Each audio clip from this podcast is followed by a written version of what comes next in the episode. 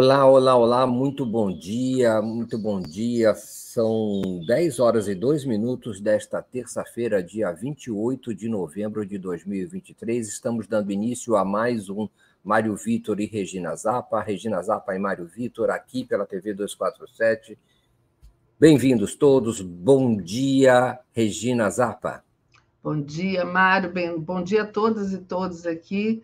E lá vamos nós em mais um programa aqui, a essa hora, no dia 28 hoje, né? E hoje, Mário, é, a gente vai começar com um convidado que já está aqui, que é o, é, é, é o Fernando Augusto Fernandes, que é pesquisador, advogado, doutor em ciências políticas, mestre em criminologia e direito penal. E o Fernando vai conversar com a gente aqui hoje ah, sobre um assunto importante que está em pauta. Bom dia, Fernando. Tudo bom bem dia, bom dia para vocês. Bom dia com cafezinho. Sempre. Cafezinho para despertar, para despertar, para enfrentar os temas levinhos que nós temos hoje. No é, copinho americano. Copinho é. americano, está quentinho. Maravilha. O que, que nós temos hoje para conversar? Nós temos que conversar sobre o que aconteceu ontem nas indicações do presidente Lula, não é? Primeiro para o Supremo Tribunal Federal, o, o indicado é o praticamente desconhecido, não é? Ministro Flávio Dino da Justiça. Uh, e então houve essa importantíssima indicação, não é? De certa maneira esperada, mas também não havia polêmica. E a outra, a outra indicação é do nome do do que o presidente Lula deseja para a Procuradoria-Geral da República, que é o procurador uh, Paulo Gonet. É, então, fica essas, essas, essas questões aí para nós tratarmos, né, Regina? Vamos tratar desses assuntos. Isso. E, claro, Vamos. isso aí implica também a abertura de uma vaga no Ministério da Justiça e da Segurança Pública. É então, muito também... assunto, né, Mário? É muito assunto. Eu, eu talvez que eu, eu quero conver, começar com o Fernando, é, até a partir de uma discussão que eu vi ontem na Globo News entre Gerson Camarote e Demetrio Magnoli, quando um, o Demetrio tentava desqualificar o Flávio Dino e o Camarote insistia de que ele tinha notório saber. É, o que, que qual é o notório saber? Você concorda com essa questão do notório saber do Flávio Dino? Fala um pouco o que, que você acha dele e as qualificações dele para esse cargo importantíssimo. Bom, primeiro, bom dia, Regina Zappa, bom dia, Mário Vitor Santos, bom dia a todos que nos escutam. Parabéns à TV 247 por se manter ativa, fazendo chegar boa notícia e boa discussão às pessoas. Bom, olha, o Flávio Dino, eu o conheço desde quando eu tinha cabelo. Vou contar a história para vocês. Mas o Flávio Dino, vamos dizer, a crítica a, a esse debate na Globo News, uma opinião ridícula, na minha opinião, sobre o argumento de que o Flávio Dino, por ter seguido uma carreira política, em razão disso, não teria qualificação para ser nomeado ministro supremo absolutamente equivocada a argumentação. Primeiro, a minha tese de doutorado, chamado Poder e Saber, Ideologia e Campo Jurídico, trata exatamente da formação dos advogados e juristas nesse país. E eu trato da estratégia que teve o ministro da Justiça, conhecido Francisco Campos e titulado Chico Ciência, que nós conhecemos como ministro da Justiça do Estado Novo, mas também como redator do ato institucional número 1 do regime de 64. Mas não conhecemos muito, e está na minha tese, quando ele foi ministro da Educação. E como ministro da Educação, fez uma reforma universitária que fundou a faculdade de jornalismo, de história, de sociologia. E isso foi compreendido como um avanço. e eu digo, sustento, que não foi um avanço, que foi uma estratégia de contenção de poder. Em vez de termos uma, uma universidade de humanas, do qual o direito faça parte, e, nos três, e depois de três anos se derive as matérias de sociologia, de história, de jornalismo, e o que permitiria, inclusive, com que um jornalista se formasse em direito também. Mas, ao contrário, a estratégia foi fazer um isolamento do direito para algo absolutamente técnico. E aí, eu relaciono a nota que eu fiz sobre a nomeação do Flávio Dino, que eu digo o seguinte: chega ao Supremo Tribunal Federal com um currículo invejável. Não só pela carreira pública, de ter sido juiz federal antes, passou em primeiro lugar, o que é notório saber jurídico, em primeiro lugar, mas é, a atividade dele como deputado, e essa foi a discussão na Globo News, como deputado, como senador, na verdade, o coloca, pela sua visão sociológica, em algo no patamar que nós só tivemos no Supremo Tribunal Federal na época de Hermes Lima e Vitor Nunes Leal. Nós tivemos, por exemplo, um presidente da Ordem dos Advogados, Raimundo Faoro, que escreveu os, os, os donos do poder. Ou seja, a ideia de que um jurista tem que ficar engaiolado dentro do mundo restrito do direito, sem entender que o direito ele é político. O direito é um instrumento e deve ser utilizado como política. E a interpretação da Constituição necessariamente é política e sociológica, é um argumento tentando desqualificá-lo, que, na minha opinião, só o engrandece. Na verdade, a atividade política que teve o Flávio Dino e se me permite, pode me interromper, por favor, mas os erros que o Supremo Tribunal Federal cometeu também, que, o, que nos fizemos, que fizeram chegar a dia 8 de janeiro. O Supremo foi fundamental na manutenção da democracia, mas também cometeu erros. Esses erros não vinculam o Flávio Dino. O Flávio Dino fez campanha contra a prisão do Lula, fez campanha pela presunção de inocência, apontou esses erros. Então, ele chega no Supremo com um currículo público que nenhum deles tem.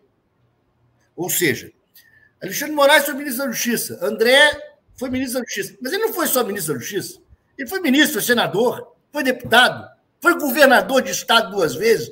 Ou seja, uma carreira pública invejável.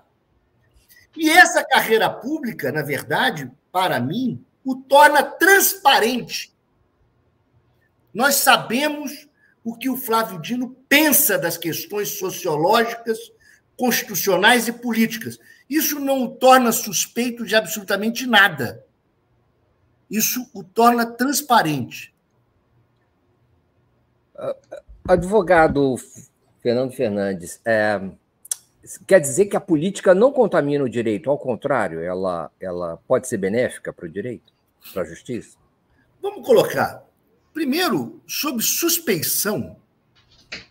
Quem deve falar sobre suspeição é Sérgio Moro, que foi declarado suspeito pelo Supremo Tribunal Federal. E utilizando o seu cargo de juiz, se fingindo, se fingindo técnico é, isonômico, utilizou o cargo para perseguir pessoas politicamente, entre os quais o Lula. A ideia de um direito é, absolutamente técnico é uma ideia mentirosa. Isso não existe. Não existe nada absolutamente técnico. A aplicação do direito ela se faz por uma compreensão política do direito.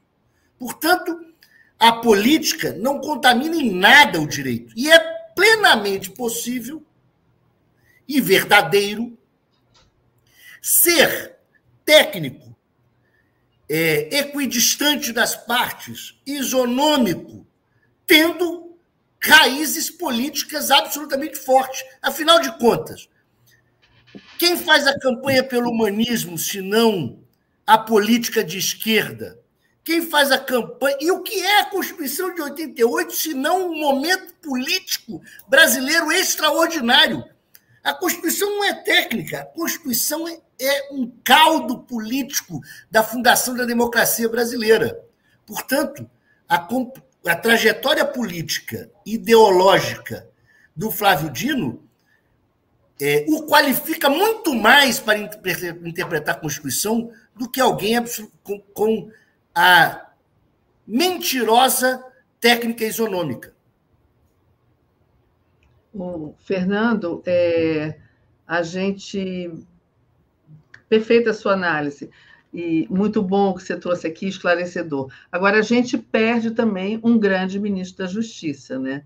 É, e eu fico pensando se, quer dizer, se também esse fato. Ele tá, o, o Flávio foi muito importante desde que ele assumiu o Ministério da Justiça. Ele foi importante no 8 de janeiro, ele foi importante em várias situações e deu resposta a várias coisas que aconteceram ao longo desses meses do governo Lula.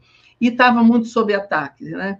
A gente sabe como é que ele foi atacado, teve aquela história da dama do tráfico, é, e aí né, é, é, parte da mídia atacando ele sempre. É, eu fiquei achando que era também uma forma, além da gente ter um excelente ministro no STF, seria também uma forma de proteger o Dino desses ataques. E, por outro lado, a gente também perde um possível candidato à presidência. O que, que você acha disso?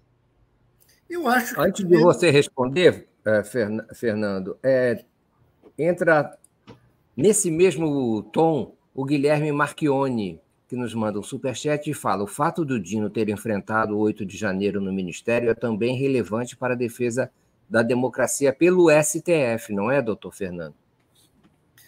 O Guilherme Marchione ele é, é mestre é, em direito que orientado pelo Pedro Serrano, e meu sócio no escritório. Agradeço a pergunta. Isso parece jogadinha aqui. É, é, é extraordinário. Hein? É, Mas olha é. só, o que acontece é o seguinte: não tem como fazer omelete sem quebrar ovos. Infelizmente, é, para fazermos um projeto de Supremo Tribunal Federal na grandeza que o Lula tem na política internacional, isso foi o meu primeiro texto sobre o Supremo nessa gestão.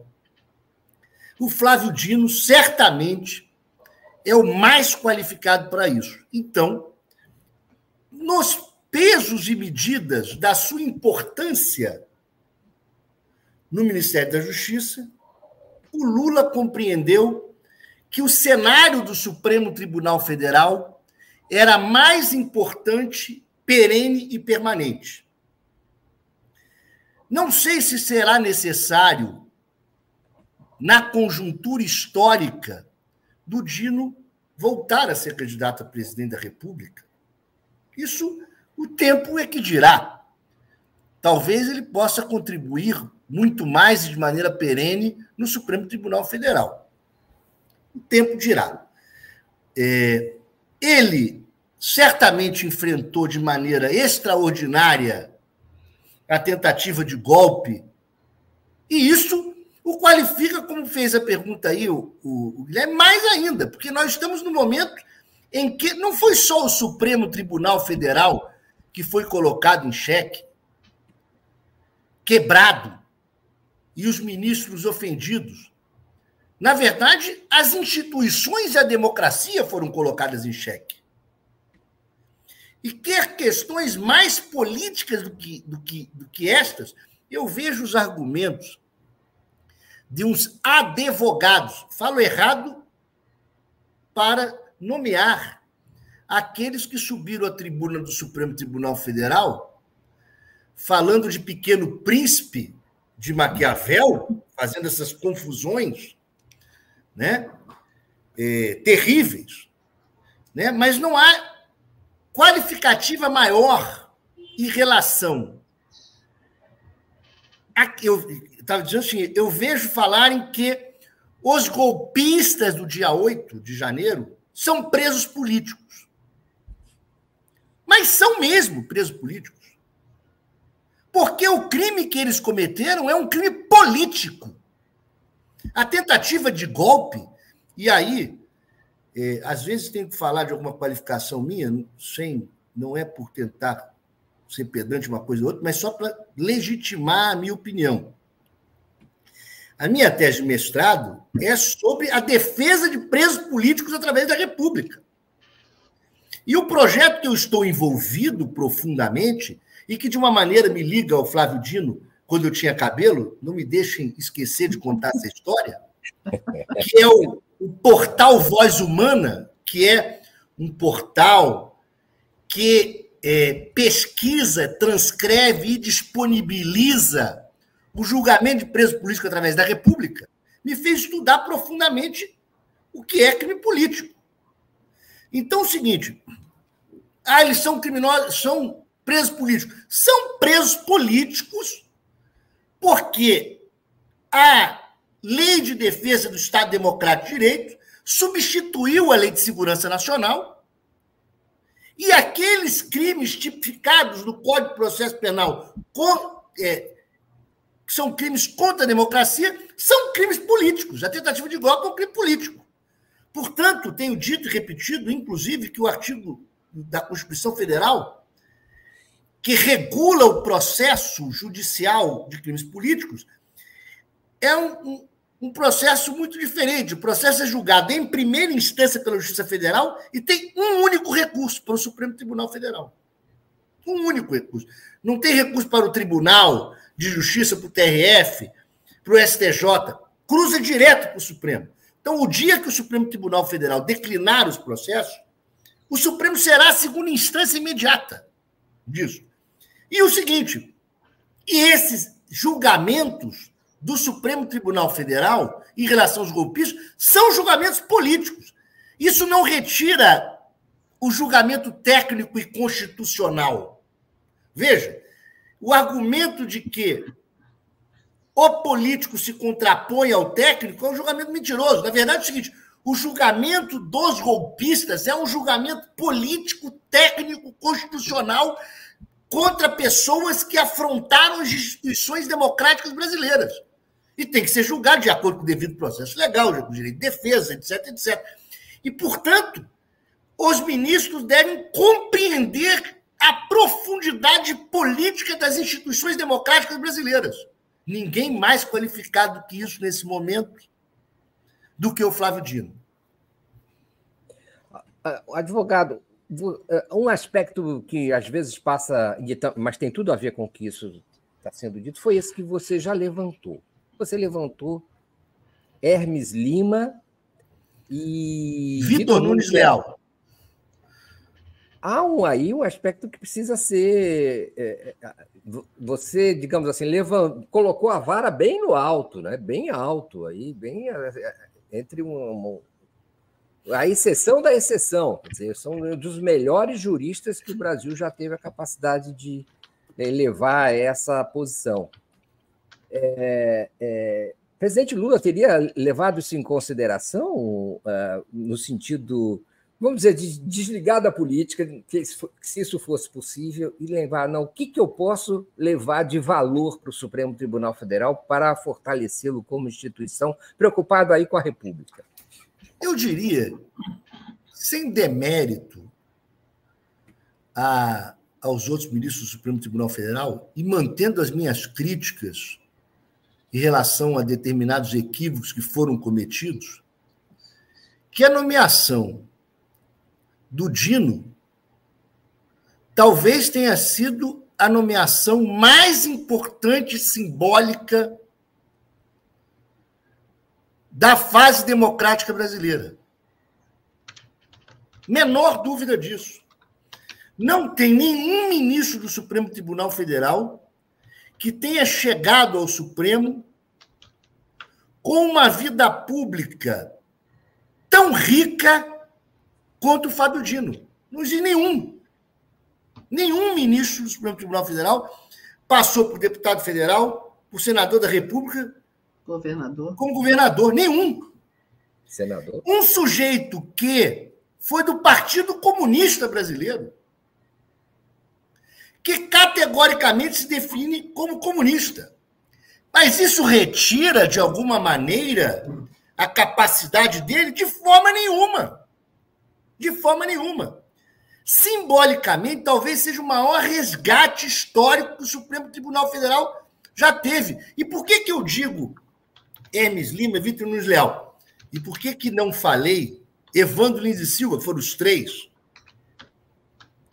Porque o Hermes Lima e o Vitor Leal foram, talvez, além de juristas, foram sociólogos. Essa é a grande questão que eu quero resgatar. A profundidade teórica do ministro Fábio Dino foge, escapole, não se limita ao direito. Ele tem uma compreensão da sociedade brasileira. Portanto, é, não teve outro ministro na época democrática que tenha tido uma carreira pública tão longa. Nesse ponto, Camarote está certo, mas eu estou sendo mais profundo nessa análise. Tudo isto qualifica de maneira exemplar e nunca se chegou um homem, um homem na fase democrática brasileira, e, comparando só os, aos dois que Hermes e Vitor Leal, que foram, foram nomeados ali na época Jango, Nunca chegou no Supremo Tribunal Federal um homem de esquerda como Flávio Dino. Não há nenhum outro. O Janin é um liberal, um advogado liberal que cumpriu uma etapa importante. Veja, eu não estou querendo desqualificar ninguém, eu estou dando uma superqualificação ao Dino. ao Dino. Que todos devem olhar para ele e falar: realmente, Nenhum, nenhum de nós aqui no Supremo Tribunal Federal percorreu o legislativo, o executivo e o judiciário com cargos tão importantes e de maneira tão transparente politicamente como Flávio Dino. Flávio Dino não faltou aos discursos contra o impeachment. Flávio Dino não faltou aos discursos contra a prisão ilegal de Lula. Portanto, o patamar que ele está na política, na minha opinião, o torna transparente, suficiente para nós entendermos que ele tem, ele tem responsabilidade suficiente cidadã e constitucional para exercer com equidade, inclusive entendermos que essa equidade está quando você julga aquele que pensa absolutamente diferente de você. Essa é a questão. Aqueles que são de direita, extrema-direita, não se preocupem com Flávio Dino. Porque ele saberá, como, como nós humanistas sabemos, julgar aqueles que pensam diferente. O Sobral Pinto deu esse exemplo na advocacia, quando defendeu o Luiz Carlos Prestes. O julgamento dos golpistas não é uma perseguição individual a pessoas que pensam diferente de nós. Não é. O julgamento dos golpistas é um julgamento de pessoas que afrontaram a democracia e que tem que ser respeitado devido ao processo legal, tem que ser respeitado o direito de defesa. Faço aqui, inclusive, um apontamento, uma crítica ao Supremo Tribunal Federal em relação a negativa de sustentação oral dos advogados. Eu fiz um texto sobre isso dizendo que o presidente do Supremo tem que intervir caçar a palavra daquele que desvia da defesa e ataca o Supremo. Mas nós não podemos permitir que se impeça a sustentação oral. Isso é uma crítica ao Supremo. Nós não podemos, defendemos o Supremo como instituição, mas não podemos perder o direito de crítica. Me permite, só porque daqui a pouco pode chegar o fim da minha entrevista, e eu não não consegui contar a história da época que eu tinha cabelos. Mas, eu, o Fernando, você, se puder, pode ficar mais, não tem. Posso, posso. É porque eu acabo. Eu acabo. O advogado gosta de falar, né? Um problema sério. Ainda mais quando ele me chamou três, quatro vezes de advogado Fernando Fernandes. Muito bem. O que acontece é o seguinte: eu. O projeto Voz Humana, do portal Voz Humana, que é vozhumana.com.br, ele tem 26 anos. E eu descobri um arquivo secreto do regime de 64. Isso, material de pesquisa foi apreendido eu contei com a ajuda do Barbosa Lima Sobrinho, do Evandro Luiz Silva, e partimos para uma luta pela abertura e preservação desses arquivos. E o primeiro julgamento demorou 10 anos. Foi o Flávio Dino, como assessor juiz federal do Nelson Jobim, que conseguiu é, nos atender e fazer com que esse processo fosse a julgamento. Na última sessão, antes da aposentadoria do Jobim, que concedeu a abertura desses arquivos. Eu fui despachar com o Flávio Dino, eu ainda com cabelo, né? É, há muitos anos, mais de 20 anos atrás. E veja que então ele estava numa função de juiz federal assessor do Nelson Jobim no Supremo e no CNJ, o que fez com que também, como juiz federal, ele tivesse experiências, além de trabalhar numa vara, né? De, ele teve uma função como juiz federal, uma, uma função pública, relevante, assessorando um ministro da Suprema Corte nas duas instituições. O principal assessor, portanto, o qualificou ainda mais em relação a isso. Então, eu sempre que o encontro, eu lembro a ele essa ajuda que ele deu à democracia brasileira, que foi da preservação e da abertura dos arquivos sonoros do julgamento político de 64. O, o, o Fernando, já que você liberou, Fernando, então, é, aqui tem a pergunta do Júnior Ranieri que se refere a algo que você falou antes. No futuro, caso Flávio Dino decida ser candidato a presidente da República, poderá pedir exoneração de ministro do STF, porque você abriu um parêntese, você falou assim, caso ele não venha, alguma coisa assim, caso ele não venha ou venha a ser candidato a presidente da República, é, quer dizer, você considera que essa não é o fim, esse não é o fim da linha da carreira política propriamente do Flávio Dino? É, eu disse que a história é que dirá isso. E pode ser que a história não precise da candidatura do Flávio Dino. Mas, teoricamente, ele pode sim pedir exoneração ou aposentadoria e sair do Supremo Tribunal Federal. Nós tivemos um caso interessante no país, que foi um ministro nomeado duas vezes. Olha só. O, à época, não havia a possibilidade do, é, de se ir ao, ao TSE e retornar. Então, o Francisco Rezec ele pediu exoneração, saiu do Supremo Tribunal Federal, comandou as eleições e depois foi renomeado ministro supremo. Então, veja, é, não só ele pode, pode, teoricamente, pedir exoneração ou aposentadoria, sair do Supremo Tribunal Federal, concorrer ao que for e nunca mais voltar, como nada impede que ele seja nomeado novamente. Né? Só que não, não adianta tentarmos é, fazer bola de cristal. A história é, é que vai, as conjunturas históricas é que vão delinear o que vai acontecer para frente. Tenho certeza que o Flávio Dino está entrando no Supremo Tribunal Federal com um olhar exclusivamente no que ele pode fazer como ministro do Supremo. E isso que nós temos que pensar nesse momento. Será, sem sombra de dúvida, um dos maiores ministros do Supremo Tribunal Federal da história democrática brasileira o Fernando, você, a sua fala aqui nos enche de orgulho, né? De a gente ter um ministro dessa qualificação e dessa altura. Então, é, queria aproveitar ainda, já que a gente vai perder esse excelente ministro da Justiça, mas vai ganhar um. Alô. Um maravilhoso é, é, ministro do STF. O que, que você acha dessa vaga é, que ficou no Ministério da Justiça? A gente tem alguns nomes Alô. cogitados. Está ouvindo?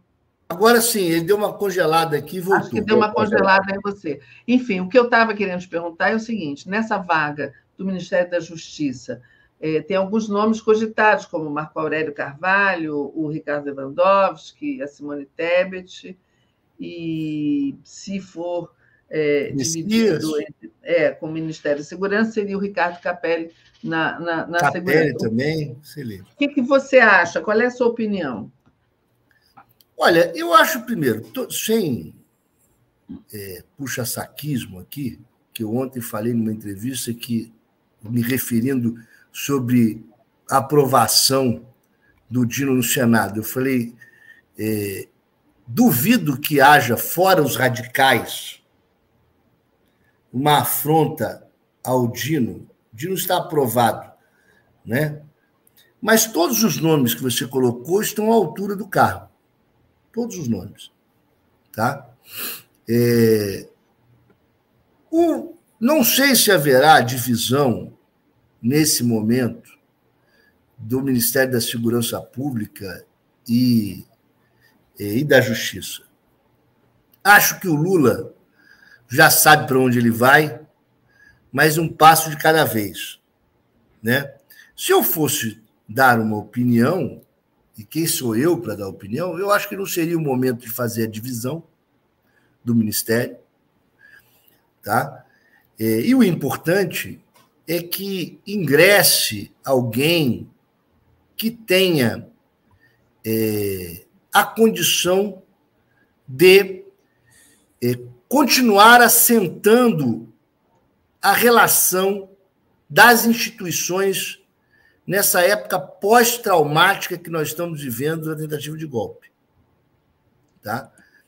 É, portanto, acho que todos os nomes são boas escolhas e eu não, não faria aqui uma aposta. Acho que o Lula já deve saber quem, quem será, é, e não, não acho que o, que o presidente vá levar em conta simplesmente currículos mas o movimento que ele fez de nomear o Dino, né, com esse currículo todo e essa confiança ideológica nele, o que não retira a tua capacidade técnica e isenção. Colocar alguém mais conservador na Procuradoria da República, mas que tem uma excelente relação com os ministros do Supremo, foi escreveu livro com o Gilmar Mendes, foi sócio do Gilmar Mendes no passado. Né? Então, é, de alguma maneira, é, é alguém que vai ter uma condição de conversa com a Suprema Corte, e a Suprema Corte está numa linha de manutenção do regime democrático. Fará com que o presidente leve muito em conta quem, vai, quem tem melhor condições de exercer esse papel de relação com o Poder Judiciário, com o Poder Legislativo. Eu, eu colocaria até mais um nome aqui. Eu não estou fazendo aposta nenhuma e acho que não será nomeado, porque está exercendo um papel fundamental também como ministro, o Paulo Teixeira. Paulo Teixeira foi para ministro da, da da, do desenvolvimento agrário e está fazendo um papel extraordinário lá. Portanto, da mesma maneira que gente perdeu um ministro da Justiça, nós perderíamos um ministro do Desenvolvimento Agrário. Mas só uma lembrança do nome dele, porque foi deputado federal, é deputado federal eleito, foi, é, foi relator do CPC, foi quem introduziu por exemplo, a sucumbência para os advogados públicos, tá? é advogado, esteve, é, se não na relatoria, muito envolvido na, na, em reformas. Foi, foi o projeto, por exemplo, da Lei de Defesa do Estado de Direito Democrático é dele. É, tem uma relação no poder legislativo, portanto, enorme, tem uma relação com o poder judiciário gigantesca e, e é um gentleman. Então, é, é, um dos nomes também que não está sendo pautado, mas que pode tem, tem gabarito para chegar a ministro da Justiça. Acho que o Lula deve estar meditando, mas talvez já saiba para onde ele vai. E eu acho que o mais importante será não o currículo é, individual que todos têm, mas essa capacidade de é, ajudar harmonicamente as instituições Supremo, Legislativo né, e Executivo. É, é, mas queria falar mais, só mais uma coisinha aqui. Bom, fica lançado o nome do Paulo Teixeira aqui no nosso programa. E, e a, a Noemi diz assim: o, o Mário colocou aí na tela, tem que ser alguém que enfrente o fascismo e seja provo essa questão do enfrentamento do fascismo e a figura do Flávio Dino no STF, você acha que com ele lá a gente fica mais perto, mais próximo de um julgamento e possível prisão do ex-presidente Bolsonaro? Olha, primeiro eu quero dizer o seguinte: o Flávio Dino terá a isenção necessária para julgar a todos aqueles que sejam submetidos ao seu crivo. Tá? Eu fiz um texto, por exemplo, dizendo que o Zanin pode e deve julgar, por exemplo, o Delanhol ou o Sérgio Moro, se chegar a ele. Porque faz parte da missão do juiz julgar aqueles que pensam absolutamente diferente de si.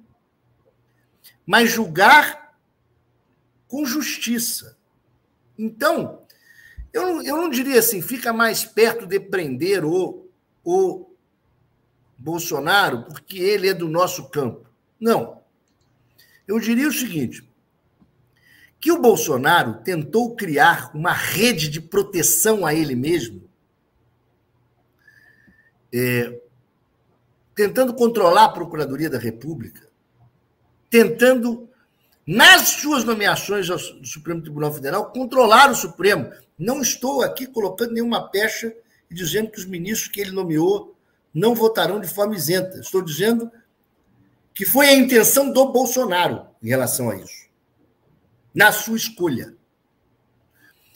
É, e acredito que esta rede que ele tentou montar e que estaria consolidada se ele se elegesse, e se ele se elegesse, ele montaria algo que nos que se o Juscelino tinha a propaganda de é, 50 anos em 5, o Bolsonaro talvez tenha feito nós nos atrasarmos 40 anos em 4.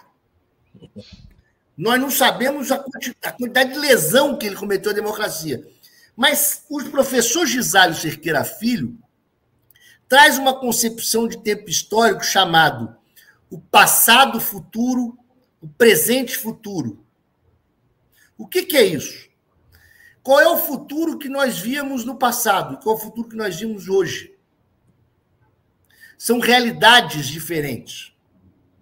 Se o Bolsonaro se elegesse, o nosso futuro estaria atrasado talvez em um século.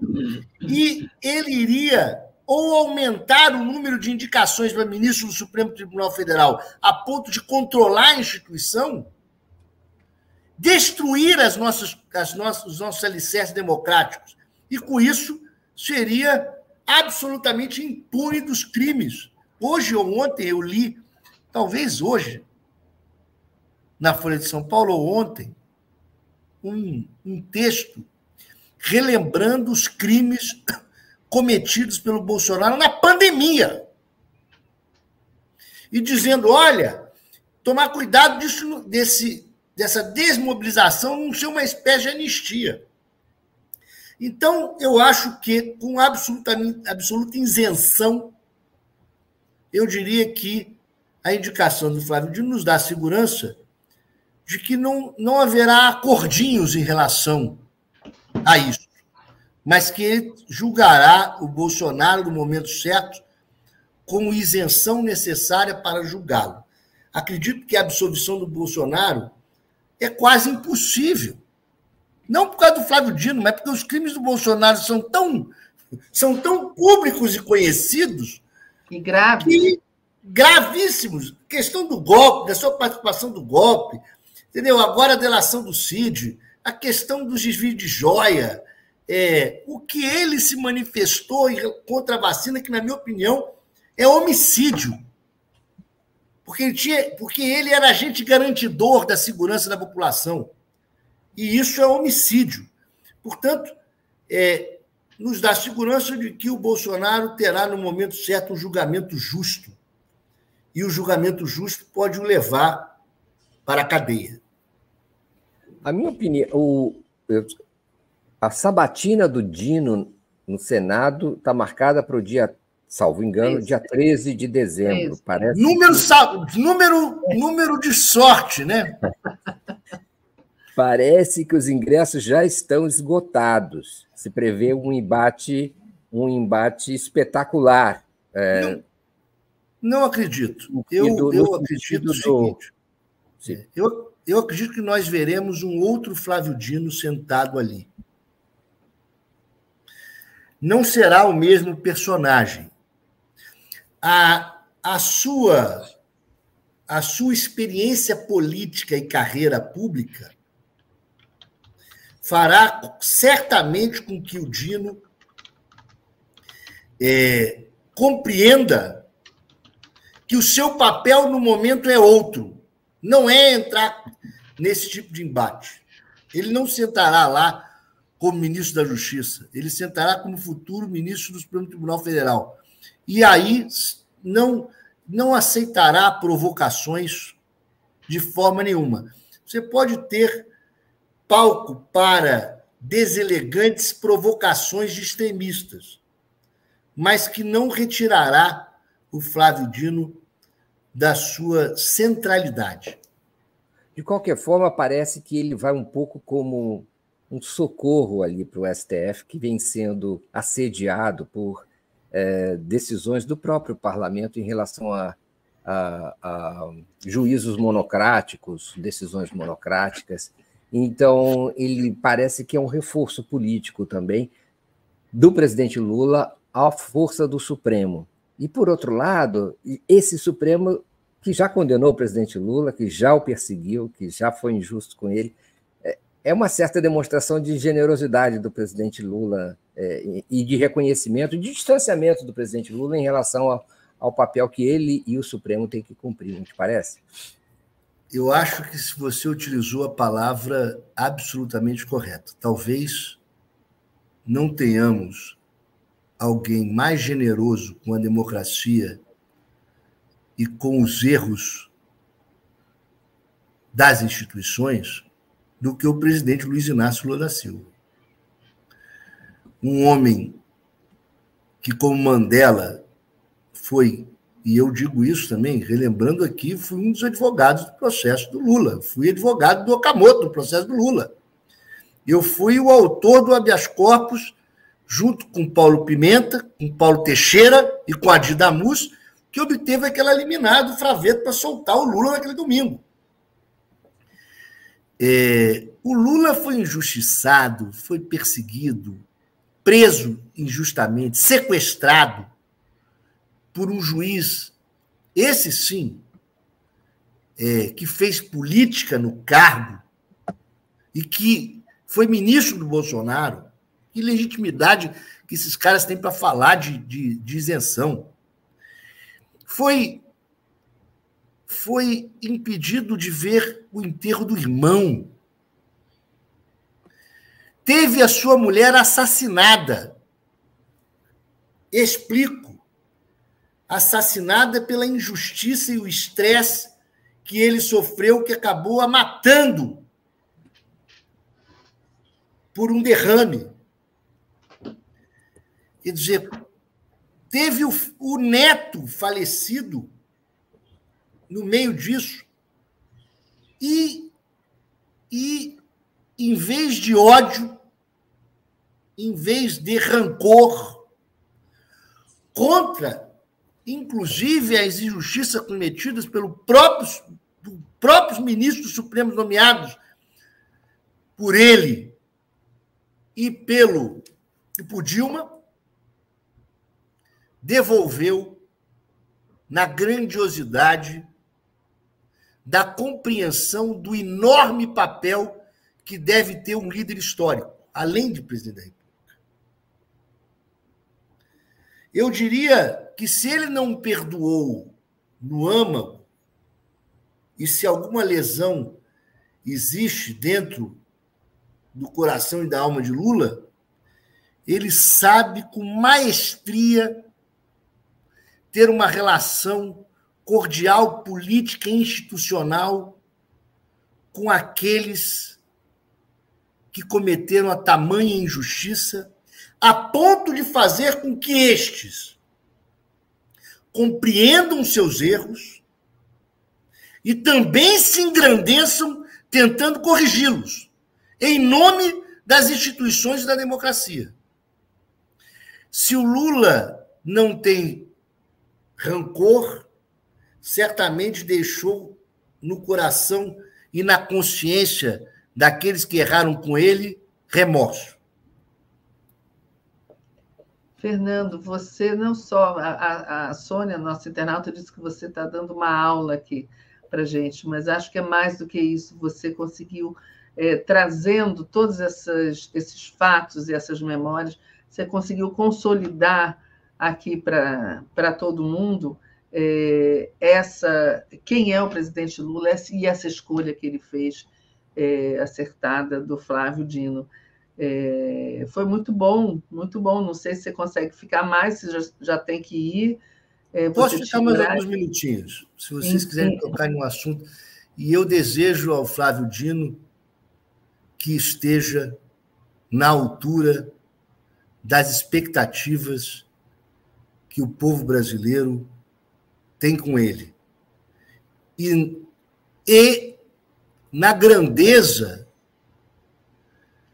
da do que é uma nomeação por esse tamanho do líder histórico que é o Luiz Inácio Lula da Silva.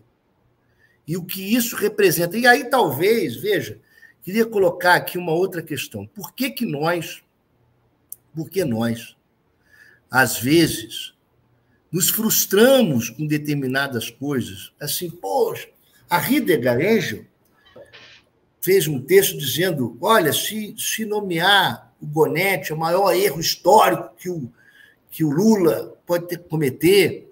E, às vezes, também críticas a Zanin por essa ou aquela decisão, né? ou o próprio Lula por, por atender às questões políticas, mas nós temos que entender o seguinte: é porque as nossas expectativas, às vezes, elas querem ser mais rápidas do que o tempo histórico nos permite.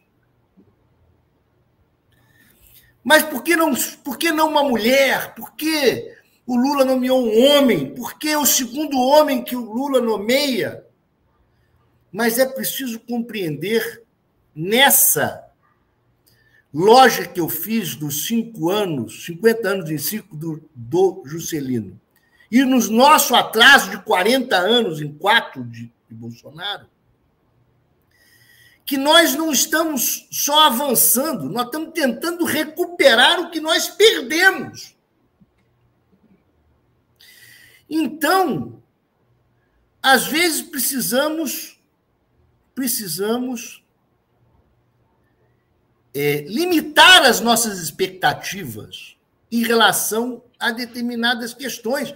Ele nomeou o que poderia ser melhor na procuradoria para este momento histórico.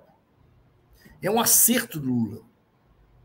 Um acerto do Lula na nomeação do Zanin na questão da do simbolismo que foi nomear um advogado para o Supremo Tribunal Federal.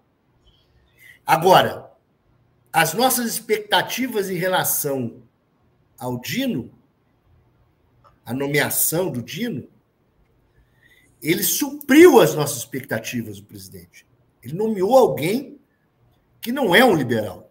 Ele nomeou alguém que é o homem mais de esquerda que vai chegar ao Supremo Tribunal Federal nos últimos tempos. Depois de Hermes Lima, Vitor Leal, depois de Jango, não existiu nunca ninguém como ele. Mas, se tiver chance de outras nomeações, certamente o Lula vai contar com, com outras pautas, com a pauta de nomear uma mulher. Temos grandes mulheres a serem nomeadas. Mas as decisões, às vezes, dependem de conjunturas. E vamos dizer, a responsabilidade que pesa sobre as costas de Luiz Inácio Lula da Silva não são pequenas. E ser presidente da República pela terceira vez nesse país, depois de um desmonte, um ataque à democracia que nós vivemos, controlando o seu coração de todas as injustiças que ele viveu, Vamos lembrar o seguinte: eu uma vez fui encontrar com Lula, primeira vez que eu encontrei com Lula, é, sozinho, eu e ele, no Instituto Lula, é, para falar sobre aquele caso. Eu não vou dizer o teor da nossa conversa e tudo que ali aconteceu, mas eu me deparei com um ser humano com um ser humano, Lula. Então, é, nós utilizar a palavra endeusamos, mas não é esta a palavra. Nós, às vezes, temos uma áurea que nós colocamos em volta do Lula como líder político, maior líder político da América Latina da história, o que ele é, mas temos que lembrar que ele é um ser humano. É um sacrifício ele ser presidente da República pela terceira vez, na idade que ele tem, e, e sob o risco dele ter que ser candidato de novo. Falamos aí do Dino, sobre o risco dele ter que ser candidato de novo. Quer dizer, pesa sobre ele uma responsabilidade histórica gigante. E, e às vezes nós precisamos.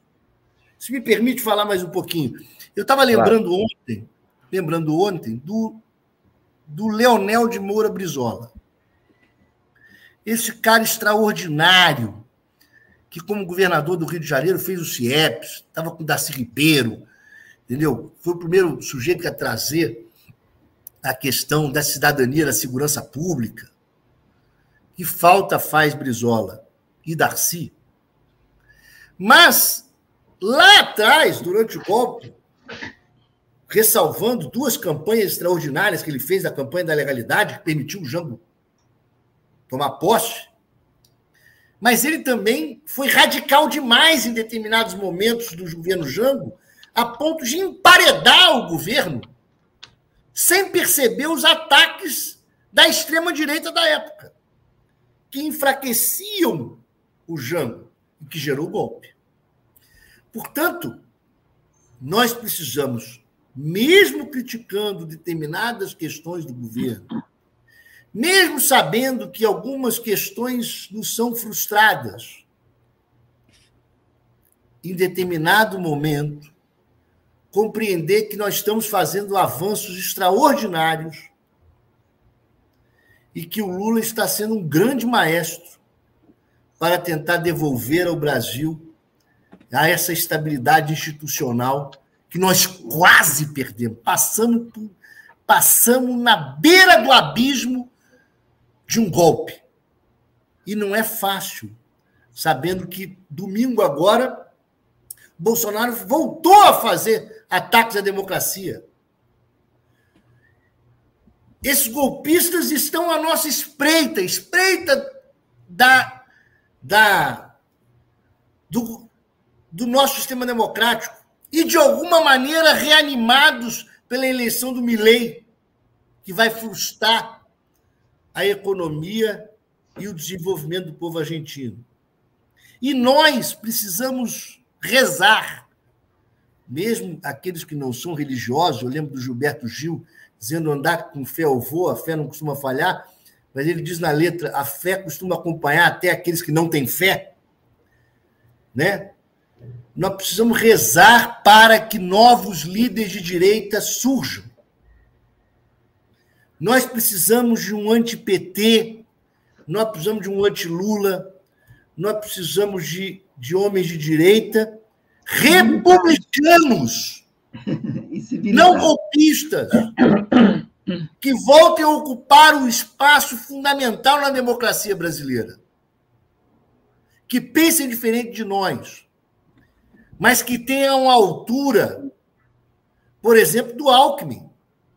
Vamos lembrar do Alckmin. O Alckmin é um homem de direita, religioso, passou a vida anti-PT, mas teve a grandiosidade de, ser, de ir a vice-presidente do Lula. Então, é um governo de, coalizão e precisamos esperar com que esses, essa direita saia da extrema direita. E precisamos ter um cuidado danado para que tenhamos também a grandiosidade de não dividir o apoio que o governo federal precisa ter nesse momento de transição democrática. Nós voltamos já à importância da transição. Né? Fernando, Falei demais hoje. Antes, antes da gente se despedir, queria só dizer que já tem uma campanha aqui no nosso chat, né, Mário? Para Fernando Fernandes para o Ministério da Justiça, já foi lançado aqui.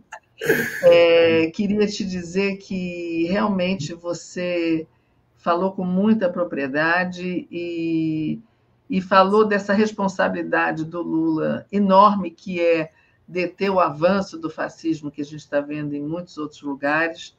É, e eu acho isso que você falou é, é primordial tanto no Lula quanto no Flávio Dino, que é o humanismo dos dois, mais do que ser de direita ou ser de esquerda, é o humanismo que eles têm e que podem resgatar esses valores humanistas que a gente está perdendo para essa extrema-direita que está avançando por aí.